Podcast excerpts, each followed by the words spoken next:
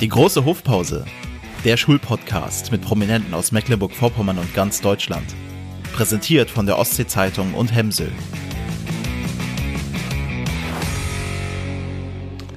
Guten Morgen, liebe Zuhörerinnen und Zuhörer. Heute eine neue Folge Große Hofpause, der Podcast der Ostsee-Zeitung, gefördert von Hemsel, dem schwedischen Spezialisten für Entwicklung, Bau und Vermietung von Schulen. Mein Name ist Gerd Mengel, ich bin Lehrer und Podcaster. Herzlich willkommen. Und ich habe heute zwei Gäste aus Mecklenburg-Vorpommern, GründerInnen, die, und das ist der frustrierende Anfang, zusammengerechnet genauso alt sind wie ich, aber Ihr sprecht bitte nicht so schnell mit mir, damit ich auch mitkomme. Hier im Studio heute Miriam Jantke und Vincent Zimmer. Herzlich willkommen. Vielen Dank, dass wir da sind. Vielen Ja. Dank.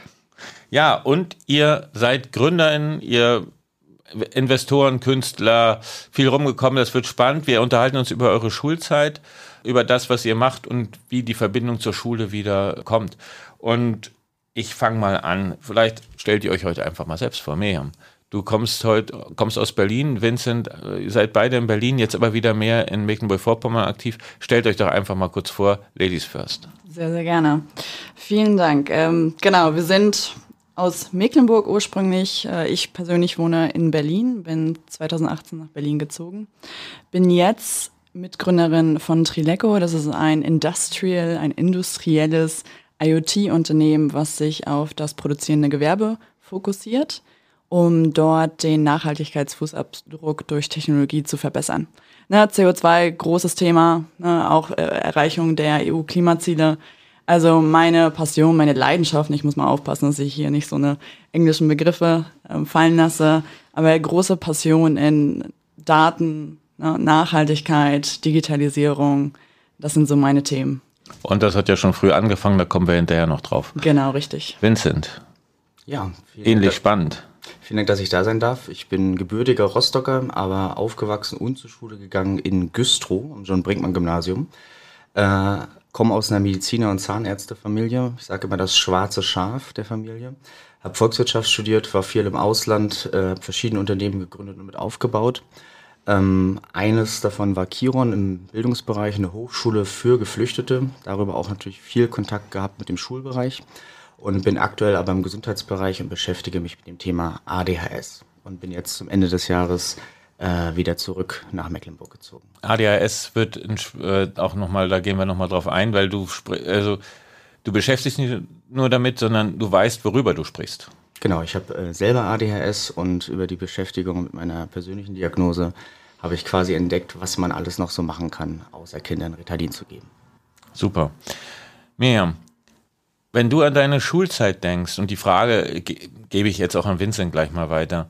Was sind so Dinge, die euch da spontan einfallen? Viel Freizeit, ja, aber auch Abenteuer, Freunde treffen, eine sehr, sehr gute Bildungszeit, eine friedliche Kindheit, Spaß. Also wir hatten halt super viele AGs, was uns damals angeboten wurden. Von äh, Jumpstyle bis irgendwas anderes. Und wir hatten äh, das Glück damals, dass wir die Musikschule bei uns oben drinne hatten. Das heißt, äh, von Klavier, Klarinette, Flöte, was ich damals gelernt habe, äh, war halt sehr, sehr viel drinne. Symphonieorchester am Samstag. Also war immer alles sehr, sehr gut vollgetaktet. Natürlich hat man sich das auch selber gelegt, oder ich persönlich, ne? Brauchtest du das? Natürlich brauchte ich das. Vincent, wie sah es bei dir aus? Sehr ähnlich. Ich glaube, äh, erst wenn man äh, zurückschaut, merkt man erstmal, wie glücklich und äh, unbeschwert die Zeit war.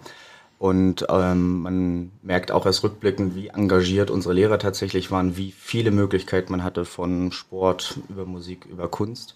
Und äh, muss wirklich sagen, ich war äh, anschließend ja in der Welt unterwegs. Ich war auf den besten Universitäten der Welt und habe dann gemerkt, ich wurde darauf sehr, sehr gut vorbereitet. Okay.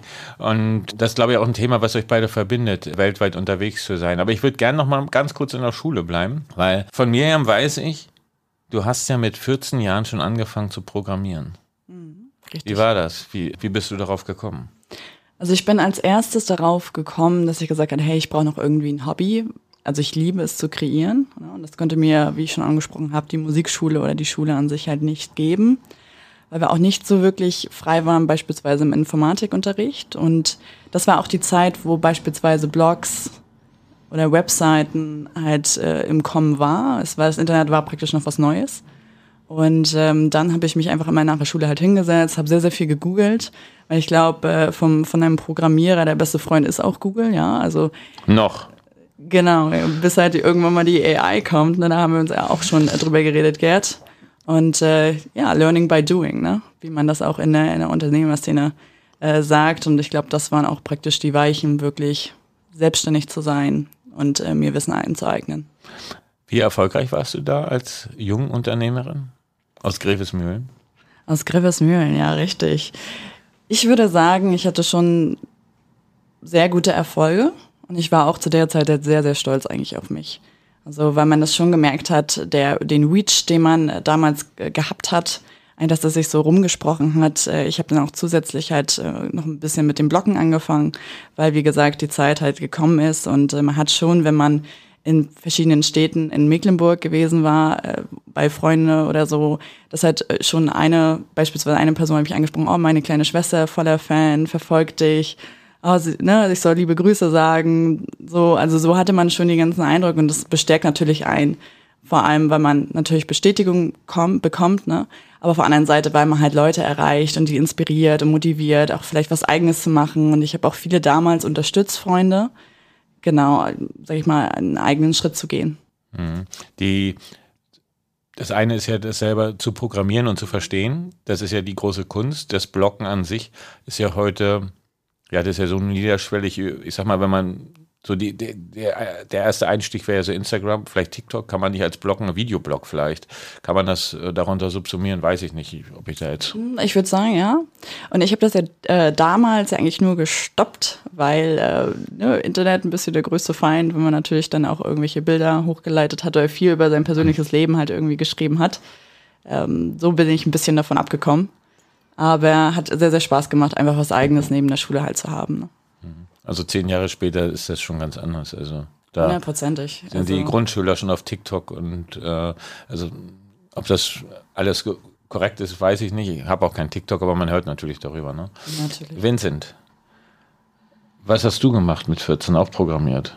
Nein, ich war voll auf damit beschäftigt, meinen Weg zu finden. Man sagt hm. ja immer so zwischen Genie und Wahnsinn ist hm. eine äh, ein schmaler Grad. Und äh, ich hatte mit 14 eher die Frage, ähm, langweile ich mich in der Schule und bin hochbegabt oder äh, bin ich einfach nur zu faul und zu dumm? Meine Großmutter hatte eine sehr äh, eigene Sicht drauf. Und ähm, die Lösung für mich war tatsächlich, ähm, dass ich mich deutlich mehr auslasten musste und dann erst so richtig meinen Weg in unser Schulsystem gefunden habe. Du warst äh, auffällig, die Leute, es gab Gespräche, äh, die Schulverweis, äh, das volle Programm. Das volle du woll, wolltest du gesehen werden oder wusstest du nicht wohin? Also es sind ja zwei Sachen. Wir haben ja unser Schulsystem liebt ja Schülerinnen, Grüße an das Schulsystem, liebt ja Schülerinnen und Schüler oder ist ausgerichtet auf Gleichklang. Alle machen zur gleichen Zeit dasselbe ich weiß, es gibt viele, viele Kollegen heute, die es anders machen, aber wir sprechen jetzt mal ganz allgemein in der Metaebene. Und möglichst, also oft eben auch Lehrkräftemangel etc., 30 Schüler in der Klasse, alle soll, irgendwie ist es ja auch angenehm, wenn alle das Gleiche machen und auch händelbarer, als wenn dann so Individualisten wie du, da gab's äh, Streik. Äh, du wolltest, wolltest du gesehen werden oder was war das? Glaube, heute weiß ich, dass es ganz ADHS-typisch war, dass ich einfach nicht äh, den Mund halten konnte, sozusagen. Und äh, dann gab es Fächer, war das positiv. In Geschichte beispielsweise hatte ich nach der ersten Woche das Buch für die, das Jahr gelesen. Und äh, genau, habe mich einfach aktiv beteiligt. Und in anderen Fächern äh, habe ich das eben nicht gemacht und habe mich aber auch trotzdem aktiv beteiligt sozusagen. Und äh, rückblickend weiß ich, dass für einen ADHSler einfach das lineare Lernen eine mhm. große, große Herausforderung ist. Als ADS muss ich immer das Ganze verstehen äh, und äh, habe totale Probleme sozusagen, wenn ich immer nur bröckchenweise äh, Wissen bekomme und gar nicht verstehe, wo das hinführt sozusagen. Musstest du äh, Tabletten nehmen?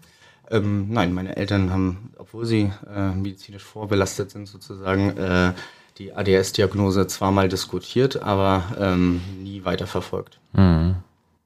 Bis zum Abitur äh, hast du es aber durchgezogen dann alles. Als Jahrgangsbester abgeschlossen, ja. Gut, also es hat einen guten, guten Abschluss gefunden.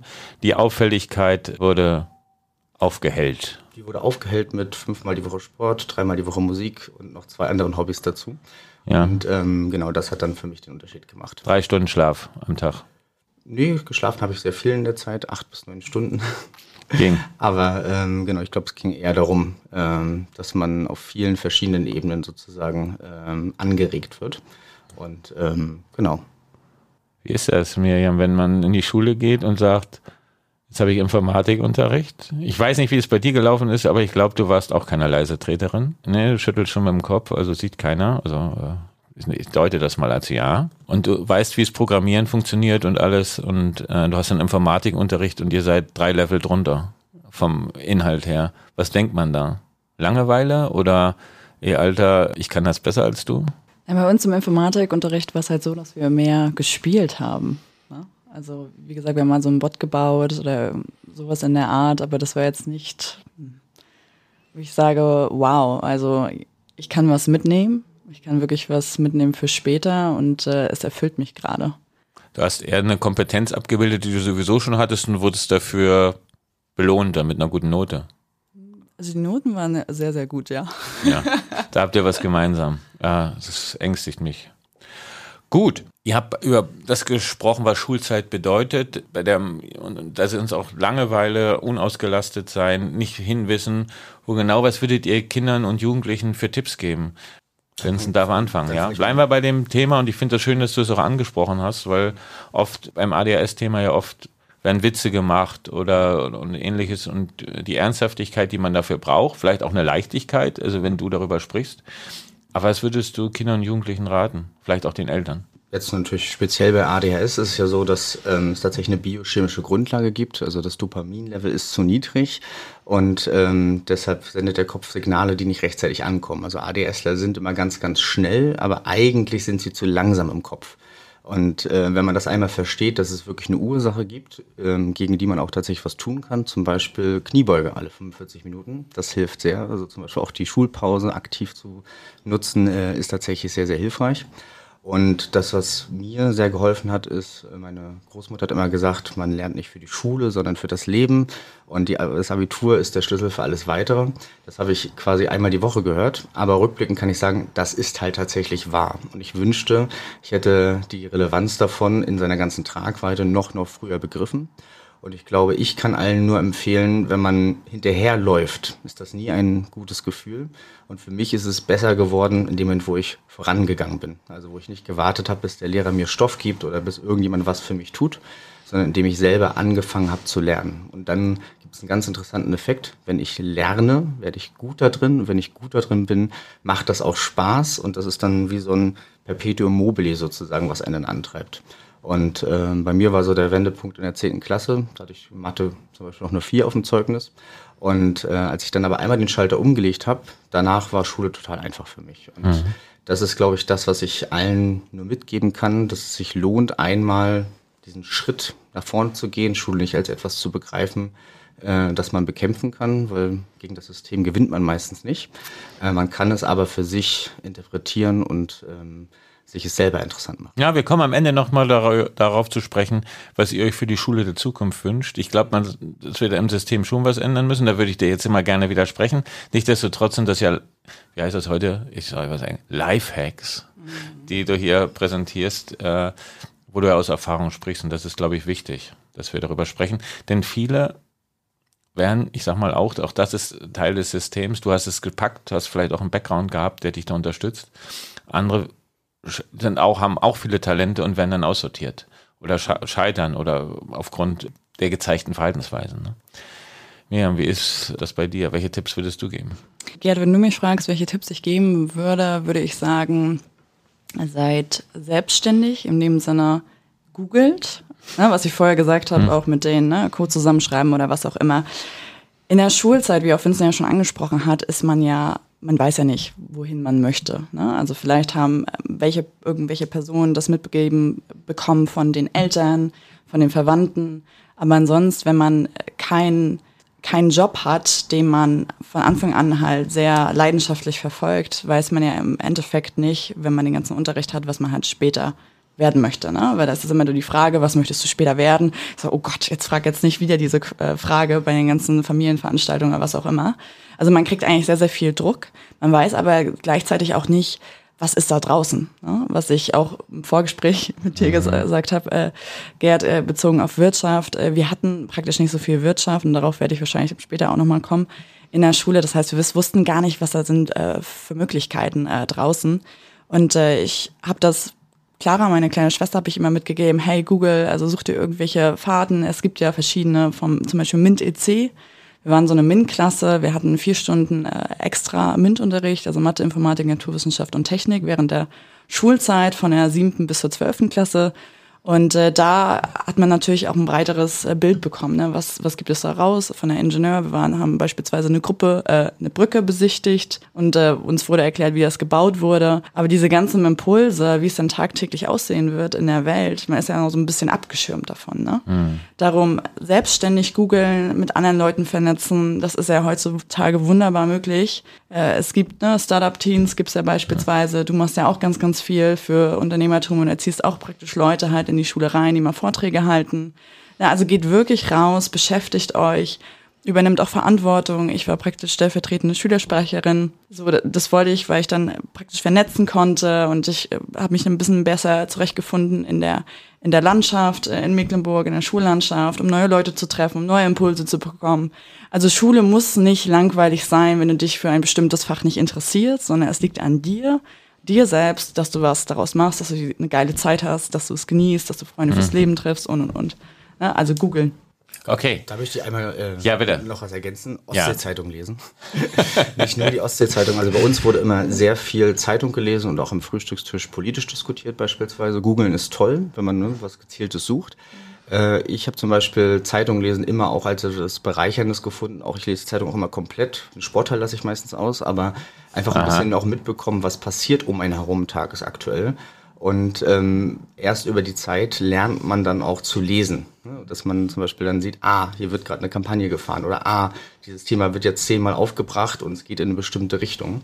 Und ähm, das hat mich einfach immer wahnsinnig fasziniert und ähm, auch immer dabei geholfen, so ein bisschen auch sag mal, über den eigenen sag ich mal, Bezugskreis von Schülern Anschluss zu finden, weil äh, wenn man weiß, was in der Zeitung steht, kann man im Grunde immer mit allen anderen äh, sich austauschen.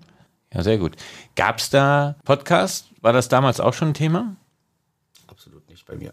Ja, bei hab, mir auch nicht. Gab es nee, nicht. Ist, ich habe das erste Mal, glaube ich, 2008 oder 2007 in der Fachzeitung was gelesen über Podcast und es war unheimlich kompliziert mit der Aufnahme, das umzusetzen. Ich kann mich noch daran erinnern, wir haben dann irgendwie auch versucht, das äh, mal auszuprobieren. Heute natürlich einfacher. Podcast etc. gehört auch mit dazu, aber die Ostsee-Zeitung wird es freuen, wenn du hier auch ein bisschen Werbung machst und auf alle Fälle da dranbleiben.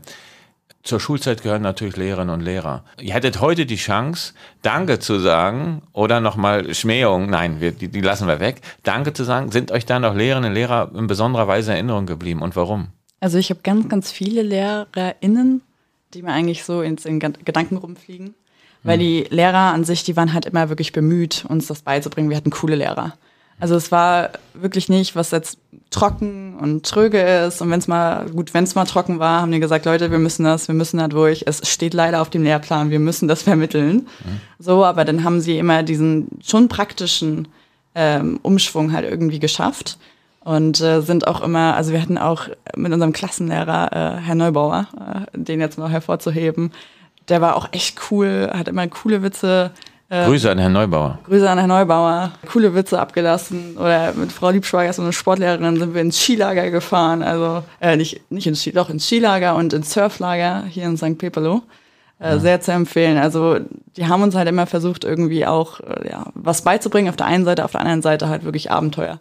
Ja, und auf Augenhöhe. Ich höre da genau. auch raus, ihr seid, ihr seid euch auf Augenhöhe begegnet. Genau, das ist sehr, sehr wichtig, ja. Genau. Ich habe ganz, ganz viele Lehrer. Äh, mhm. Frau Wilken aus der Grundschule fällt mir da ein. Wahrscheinlich die kleinste Lehrerin, die ich hatte in der ganzen Laufbahn. Also ich würde sagen, gefühlt 1,50. Ich hoffe, ich trete jetzt nicht zu nahe. Aber eine unglaubliche Respektperson. Also da war gar nichts auf Augenhöhe. Aber da hatte man einfach, ein, da wusste man, woran man ist. Man hat ganz klar vorgelebt bekommen, sozusagen, was sie einem eigentlich vermitteln will. Physisch war die auf Augenhöhe, genau. Vom Respekt her, glaube ich schon. Die hat uns ja, einfach ernst ja, genommen. Ja, sehr gut. Und äh, Frau, Frau Nickel beispielsweise war meine Klassenlehrerin, war Musik- und Deutschlehrerin. Ich muss dazu sagen, ich kann vor tausend Menschen reden. Wenn ich vor Menschen singen soll. Das ging in der, in der Schule immer nur, ich musste mich hinter der Tafel verstecken.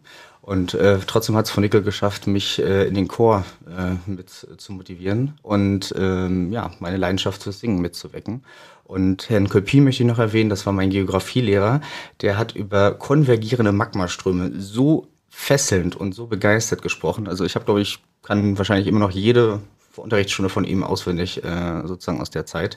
Das war schon sehr, sehr beeindruckend. Und das waren jetzt ein, zwei, aber eigentlich hatten wir. Ja, Grüße an Herrn Kolpin auch, an Frau Wilke. Ja. Eine ist mir jetzt durchgerutscht. Frau Nickel. Frau Nickel. Also auch an diese, dieser Stelle Grüße nach Güstrow. Grüße nach Güstrow. Prima. Und das habt ihr beide gemeinsam. Ihr seid ja nach der Schule, habt ihr gesagt, nee, wir fangen nicht gleich an, Studium hier stramm durchziehen, wir wollen die Welt entdecken.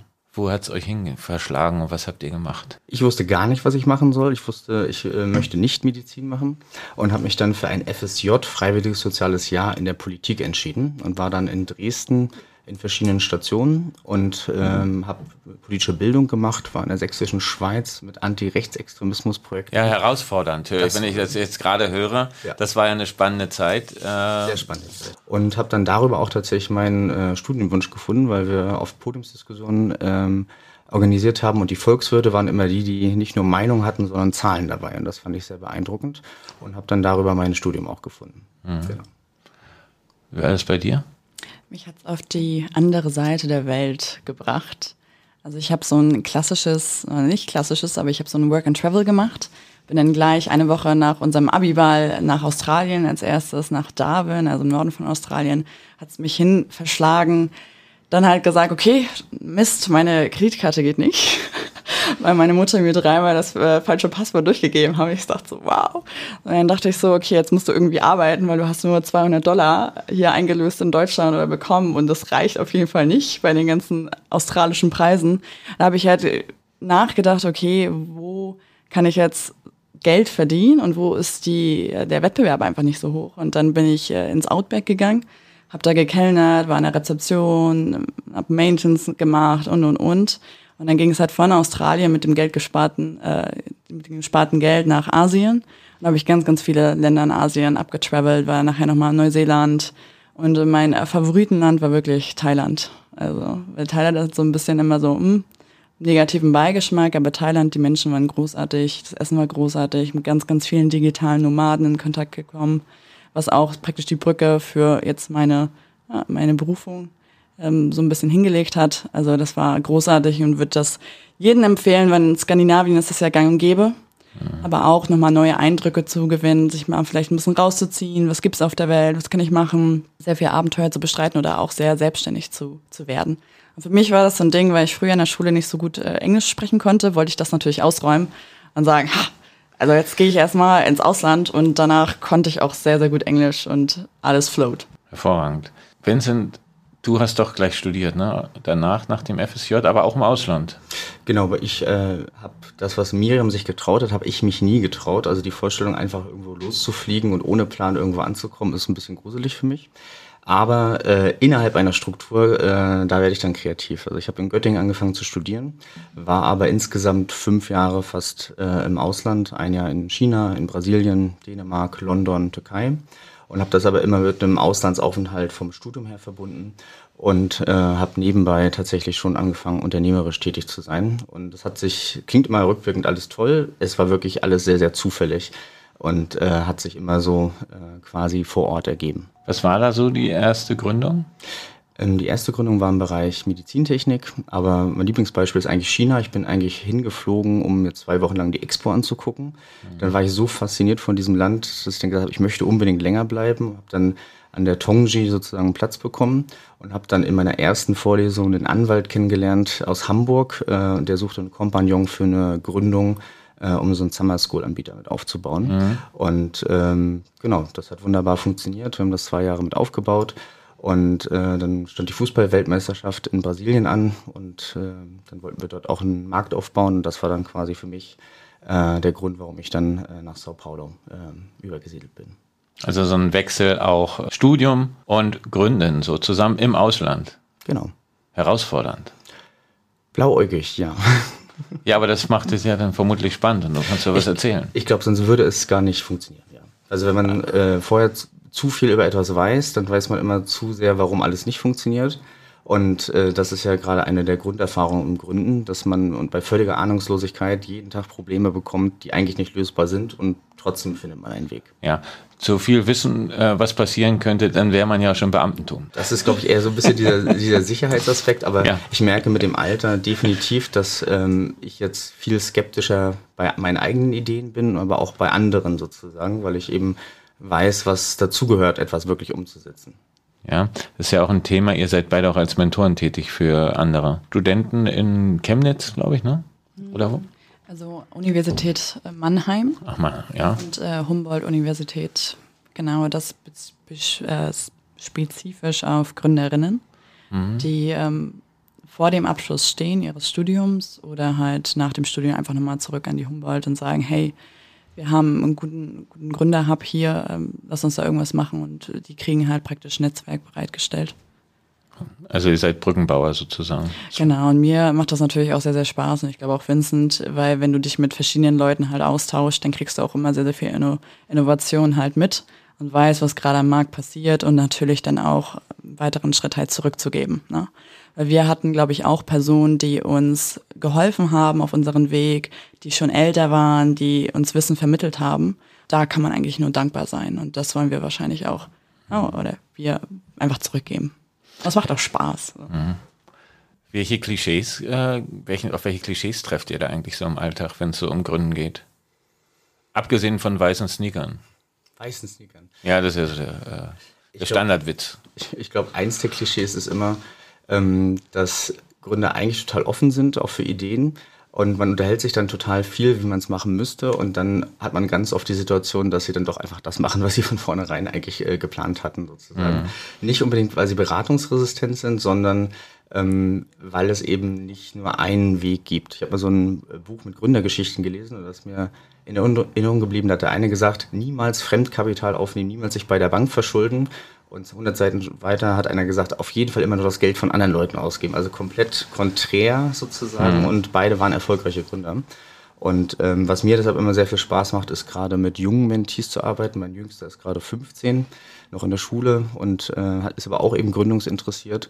Und das vielleicht auch so ein bisschen ähm, als Beruhigung an alle, die noch in der Schule sind und überlegen, was sie mit ihrem Leben machen. Meine Erfahrung ist, man kann eigentlich jeden Job in drei Monaten lernen. Es geht fast immer darum, E-Mails schreiben und Leute treffen. Und von daher ist die Studienwahl vielleicht rückblickend eher Charakterbildung als jetzt unbedingt ähm, das Erlernen eines Berufs. Und wir kennen auch ganz, ganz viele Leute, die was studiert haben und jetzt natürlich auf anderen Wegen sind. Also da soll man, glaube ich, auch nicht, wenn ich jetzt auch auf meine kleine Schwester schaue, die gerade studiert an der Code University in Berlin, da haben sie ganz viele Praxisprojekte, aber ja, also man soll sich kein, selbst keinen Druck machen, weil es wird danach halt immer weitergeben. Und äh, genau, weiße Sneaker, äh, ich glaube schwarze Rollkragenpulli, la Steve Jobs, musst du auch noch, das auch nicht vergessen, ja, ja. Das ist aber mehr so heute. Genau, und äh, man darf sich auch nicht so, also zum einen lässt man sich natürlich anstecken von dem Hype, ne? Auch gerade in Berliner Startup-Szene, boah, ich gründe, wow, so. Und dann kommt man da rein und denkt so, okay, das ist ganz schön anstrengend, so, warum habe ich das überhaupt gewählt? Ich glaube, da waren wir an, an der Frage, waren wir bestimmt schon alle mal. Genau, also dann halt schauen, welche ne, Opportunitäten hat man, wie kommt man mehr in die Gründerszene rein, also wer gründet gerade, Startup-Programme würde ich sehr, sehr empfehlen da auch im Hinblick. Und ich wollte auch noch sagen, da wir ja auch den, den Podcast jetzt mit dir machen, können uns bestimmt Zuhörer auch sehr gerne kontaktieren, wenn sie irgendwelche Fragen haben. Packen wir in die Shownote äh, Genau. Kontakt rein. Genau. Eure, ihr habt beide Homepage auch, ne? LinkedIn bitte. LinkedIn. LinkedIn, Ja, LinkedIn. Instagram. Gut. TikTok ist Vincent. Nein, ich bin weder auf Instagram noch auf TikTok. Okay, dann kein TikTok. Also, da fi- findet sich ein Weg. Wer da Interesse hat, da noch mehr erfahren will. Ein Funfact noch zu mir, da muss ich drauf eingehen. 2020, komm mal, äh, Miss Germany. Die rufen an bei dir. Die haben bei dir angerufen. Was machst du denn? Stopp, äh, ich muss erstmal, stopp mal, bevor ich zusage, ich muss erstmal Weltfrieden googeln. Äh, ja, richtig. Naja, so. ja. Doch, so ähnlich war das schon. Also, äh, äh, okay, wer ist das jetzt? Was ist das jetzt? Äh, äh, kann ich dir später zu sagen? so, und dann, genau. Also, ich habe mich äh, bei Miss Germany hat angerufen bei mir, hat gesagt, du bist dabei. Und ich so, oh, oh, oh. Okay. Äh, und dann, wie gesagt, gut, musste ich nochmal erstmal googeln, äh, was das überhaupt jetzt ist. Und äh, dann habe ich gesagt, oh, let's do it. You know, du bist jung, lass uns was äh, äh, erleben. Und generell so da, die, ähm, der Wettbewerb hat sich sehr gewandelt jetzt äh, auf Rollenbilder, was Persönlichkeit, was auch wirklich im, im Trend der Zeit halt liegt. Also da kann ich eigentlich nur positiv drüber reden. Aber es war eine Erfahrung, aber jetzt nochmal so eine Note, so eine Notiz an der Seite, auch wenn Opportunitäten halt irgendwie reinflattern, ja, denkt drüber nach und dann sagt auf jeden Fall ja. Ähm, Macht den auch mal was Ungewöhnliches. Genau, genau. Was alle anderen schon machen, da wird man jetzt nichts Neues entdecken. Richtig, und äh, ein Mentor von mir hat auch immer gesagt, niemals zu dem Mainstream, never go to the Mainstream, weil du da einfach den größten Wettbewerb hast. Ne? Und das war auch angefangen natürlich Work and Travel, wo kann ich Geld machen, wo ist nicht so viel Konkurrenz von Backpackern. Also diese kleinen Sachen, wie kannst du drumherum arbeiten, dass du schneller bist und dann dein Ziel erreichst. Ja. Okay. Ihr habt ja schon, du hast, du hast auch verrückte Sachen gemacht. Ich sag äh, Nanotechnologie für die NASA zum Beispiel oder so, äh, solche Geschichten. Du hast es von gerade schon angedeutet. Vielleicht ist es für unsere Zuhörer nochmal interessant. Was beschäftigt euch gerade?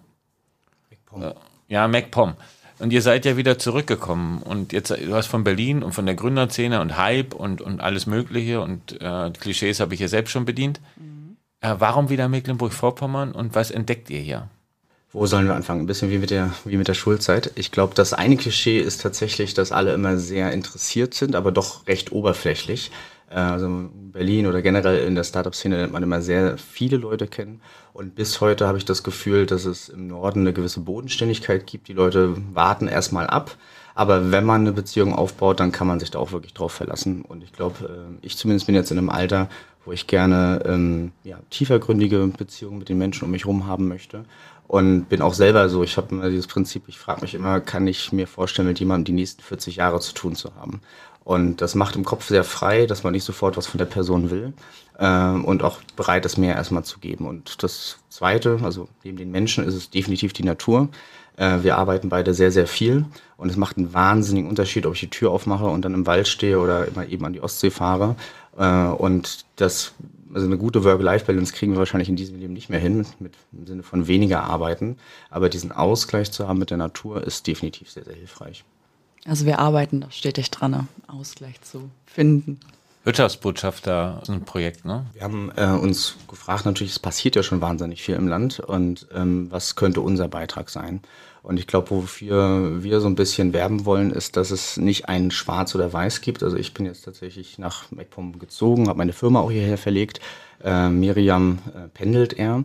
Und es gibt viele, viele, ähm, die einen Bezug zu MacPom haben oder die von hier sind, die werden wahrscheinlich nicht mit Sack und Pack wieder komplett hierher ziehen. Aber es gibt eben auch was dazwischen, dass man sich das für das Land engagieren kann, dass man sich auf dem Laufenden hält, was hier passiert und dass man sich zum Beispiel eben vernetzt. Und das gilt natürlich auch für die Gründerszene hier. Die sind hier, die sind hier auch glücklich, aber trotzdem sollte man äh, eben den Blick auch ein bisschen raus in die Welt. Ja, vielleicht schafft ihr es ja sogar, Leute aus dem Bildungsbereich hierher zu locken. Richtig. Denn wir haben im Bildungsbereich sind wir ein bisschen schwach aufgestellt. Wir, es gibt hier äh, gute Startups, ich nenne mal Tweetback.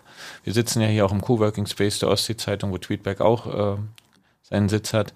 Aber da könnte noch ein bisschen mehr passieren. Da sind andere Städte, natürlich Köln, Berlin, die sind da deutlich weiter.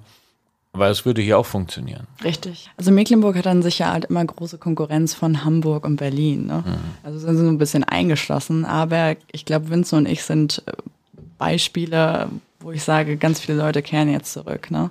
Weil sie es einfach merken, es ist ruhiger, hier ist eine wunderschöne Natur, man kann sehr, sehr viel, also kreativ sein und man hat natürlich super viele Möglichkeiten hier. Was wir auch gestern, wir haben gestern ein Fine Dine gemacht, Dinner, was ich jetzt nicht vorwegnehmen möchte, und da hat man natürlich auch gemerkt, dass die Vernetzungsstrecken von Menschen, die man erreichen möchte, halt äh, ganz, ganz kurz sind. Ne? Mhm. Weil wir sind in Mecklenburg, wir haben familiäre Beziehungen, würde ich schon das so sagen. Also man lernt halt ganz, ganz schnell die richtigen Leute halt kennen, was in Berlin wahrscheinlich ein bisschen gehemmt wird durch die Größe. Und da ist halt ein äh, sehr, sehr großer Vorteil, was wir halt hier im Land haben. Gut. Also, wenn ihr das jetzt hört, vernetzt euch mit Vincent, mit äh, Miriam. Wenn ihr aus Mecklenburg-Vorpommern seid, hier ist was möglich. Ihr wollt hier ein bisschen mehr was aufbauen. Junge Leute, die uns zuhören, Schülerinnen und Schüler, eventuell könnten Praktikanten bei euch sein, die könnten sich von euch coachen lassen. Aber was braucht die Schule der Zukunft? Das ist ja immer so am Ende äh, unseres Podcasts die Frage. Wir sind jetzt auch schon ein bisschen drüber, aber ich habe heute zwei Gäste, deswegen wir haben einfach Freistunde noch. Wir gehen einfach nicht rein, auch wenn der vor fünf Minuten schon geklingelt hat zum Reingehen in die Schule. Was wünscht ihr euch für die Schule der Zukunft? Wie ist da euer Blick drauf? Die Schule der Zukunft ist ein wunderschönes Beispiel.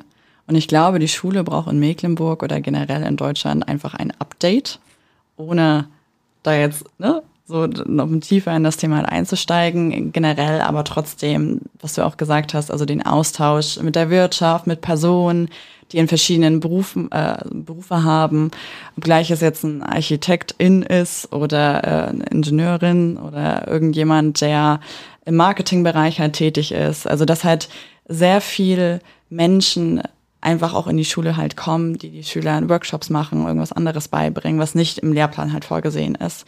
Weil so, die Schule hat immer an sich eine Herausforderung, dass sie natürlich durch das ganze Gegebene, was im Lehrplan halt ist, nicht die Trends der Zeit halt aufschnappen. Das hat Vincent ja vom Vor angesprochen, wir hatten das auch, immer die Zeit und immer die äh, OZ in der Schule, die wir halt lesen konnten. Aber dass das praktisch das Neue und dieses ganze Trendige wirklich in die Schule halt integriert werden. Und das kann man natürlich durch Personen des öffentlichen Lebens oder Personen, die äh, ne, eine Leidenschaft halt irgendwie ausführen und den Schülern was mitbringen kann, halt wunderbar äh, darlegen. Begegnung mit der Welt. Genau, richtig. Mhm. Ähm, ich hätte tatsächlich drei Wünsche. Ja, ähm, das äh, eine ist, glaube ich, genau, es schauen immer alle auf die Lehrer. Und ich glaube, die beiden anderen großen Gruppen sind ja die Eltern und die Schüler. Und äh, wir reden immer viel vom lebenslangen Lernen und wer, wenn nicht Schule, sollte da eigentlich ein treibender Akteur sein. Und äh, beispielsweise eben nicht nur zu sagen, äh, Eltern äh, versuchen irgendwie die, Hausaufgaben mit ihren Kindern hinzukriegen, sondern es wäre doch eigentlich toll, wenn man das Wissen, was in der Schule ist, eben auch ähm, fürs lebenslange Lernen von den Eltern zum Einsatz bringt und sie darüber aber auch für die Schule ein Stück weit aktiviert und auch, sag mal, den Wirkungsraum der Schule über dieses fixe Ende sozusagen mit dem mhm. Schulabschluss hinaus definiert. Das andere wäre für mich ähm, schulübergreifendes Lernen. Also man ist doch sehr in seinem Silo, ne, bei uns beiden auf dem Gymnasium. Und ich habe gelernt, ich lerne am meisten, wenn ich mich mit Leuten austausche, die besser sind als ich. Aber ich lerne auch sehr viel, wenn ich andere beim Lernen unterstütze. Und ich glaube, da steckt wahnsinnig viel Potenzial drin, auch anderen Menschen aus anderen, sag ich mal, sozialen Milieus, aus anderen Wohnbereichen zu begegnen. Und da könnten die Schulen, fange ich mal bei den Gymnasien an, die ja doch ein bisschen immer auch sehr von sich überzeugt sind, sicherlich mal den ersten Schritt machen. Und das mein letzter Punkt wäre, äh, was wir in Amerika sehen, was ich toll finde, ist diese Alumni-Kultur. Das gibt es natürlich auch mit Schulvereinen, aber da könnte man noch viel, viel, viel mehr machen auch um Schüler, die zum Beispiel erstmal weggehen zum Studium, auch immer wieder an die Schule einzuladen, ähm, durch Veranstaltungen, aber eben auch sie aktiv anzufragen, kommt doch mal, haltet einen Vortrag, bringt euch ein, äh, weil das schafft letztlich Bindung und äh, ich glaube, ist bereichernd für beide Seiten. Da wäre der Bogen ja direkt zu dem, was Miriam genau. gesagt hat. Also, dass man diese jungen Leute oder können ja auch schon älter sein, kommt jetzt darauf an, wie alt die Schule, welche Tradition sie hat, einfach dann nochmal wieder dieses Leben in die Schule bringen und das ist ja dann ein ständiger Austausch. Das und das Schönste ist, es kostet kein Geld. Ja, das ist für Schulen auch immer ganz wichtig, dass es nichts kostet, weil das ist ja immer so ein bisschen äh, schwierig. Da ist die Zeit schon fast rum. Wir hätten noch viel stärker nochmal das eine oder andere Thema reingehen können. Ich habe noch eine Frage, weil ich jetzt hier zwei Spezialisten zu sitzen habe. Und wir haben gerade, ja, gerade ist in aller Munde OpenAI. KI. Glaubt ihr, dass es die Schule grundlegend verändern wird? Also da ist gerade ein großer Streit. Auf der einen Seite möchten, äh, das soll sanktioniert werden und verboten und Schülerinnen und Schüler sollen möglichst nur ihr eigenes Wissen generieren. Andere sagen, nein, das ist die Trendwende für die Schule der Zukunft. Wo, wie seht ihr das so von außen, vom Spielfeldrand? Also für mich klingt das wie eine Diskussion 2.0 Wikipedia, äh, wo verständlicherweise sozusagen erstmal in der, wenn etwas Neues kommt, ähm, Lehrer oder auch Lehrmethoden sich erstmal darauf einstellen müssen. Und äh, letztlich hat sich aber doch gezeigt, dass man so einen großen Trend nicht verbieten kann. Man kann ihn nicht ignorieren. Die Schüler gehen auf Wikipedia, die Schüler werden OpenAI nutzen. Ähm, aber ich glaube, dass für die Kompetenzen, die man in der Schule lernt, das kann vielleicht mal dabei helfen, eine Hausaufgabe schnell fertig zu machen. Aber auf die lange Sicht äh, ist ein Lehrer ja, er kennt ja seine Schüler und er sieht ja die Entwicklung und er erlebt sie ja im Klassenzimmer. Also ich würde mir da jetzt weniger Sorgen machen und auch den Lehrern raten, vertraut auf euch und eure Menschenkenntnis. Und ähm, es ist eure Aufgabe, die Begeisterung bei den Schülern fürs Lernen zu wecken und nicht nur zu sagen, wie ist der smarteste Weg, mit möglichst wenig Aufwand durch die Schule zu kommen. Also es wird was verändern. Wenn ich jetzt auch mal im Hinblick jetzt auf meine Schulzeit zurückdenke, wo ich einzelne Wörter gegoogelt habe und dann bei meinen Schwestern, die dann so Sätze gegoogelt haben, also es wird sich sehr viel verändern, wie die Menschen halt arbeiten. Aber die OpenAI oder Chatbot GPT wird nicht zur Persönlichkeitsbildung halt beitragen, weil die AI einfach keine Gefühle widerspiegeln kann und dich als Persönlichkeit einfach nicht formen kann. Und da hat natürlich eine Schule als charakterbildende Institution ein sehr großes, äh, sehr großen Anteil einfach dran. Und das kann dem einfach nicht ersetzt werden. Wir gucken uns das an. Richtig. Ist gerade eine spannende Zeit, eine spannende Diskussion. Ja. Ich bedanke mich, dass ihr da wart. Ich bedanke mich für eure Einblicke, für eure Ehrlichkeit, auch, äh, sag mal, auch schwierige Themen mal anzusprechen. Und wir möchten alle Schülerinnen und Schüler, die vielleicht auch zuhören oder Eltern, die merken, Mensch, hier ist einer unruhig, aber der hat viel Potenzial, möchte ich einfach motivieren. Probiert was aus ihr seid Mutmacher da in dieser Richtung und auch äh, nochmal an die, die uns vielleicht hören und sagen, ich würde gern zurückkommen nach Mecklenburg-Vorpommern. Hier sind zwei Kontakte, Vincent und Mirjam. Wir vernetzen euch. Vielen herzlichen Dank. Vielen Dank, dass ihr euch die Zeit genommen habt. Bis bald. Bis bald. Vielen Dank. Vielen Dank. Wiederhören. Die große Hofpause. Der Schulpodcast mit Prominenten aus Mecklenburg-Vorpommern und ganz Deutschland. Präsentiert von der Ostsee-Zeitung und Hemsel.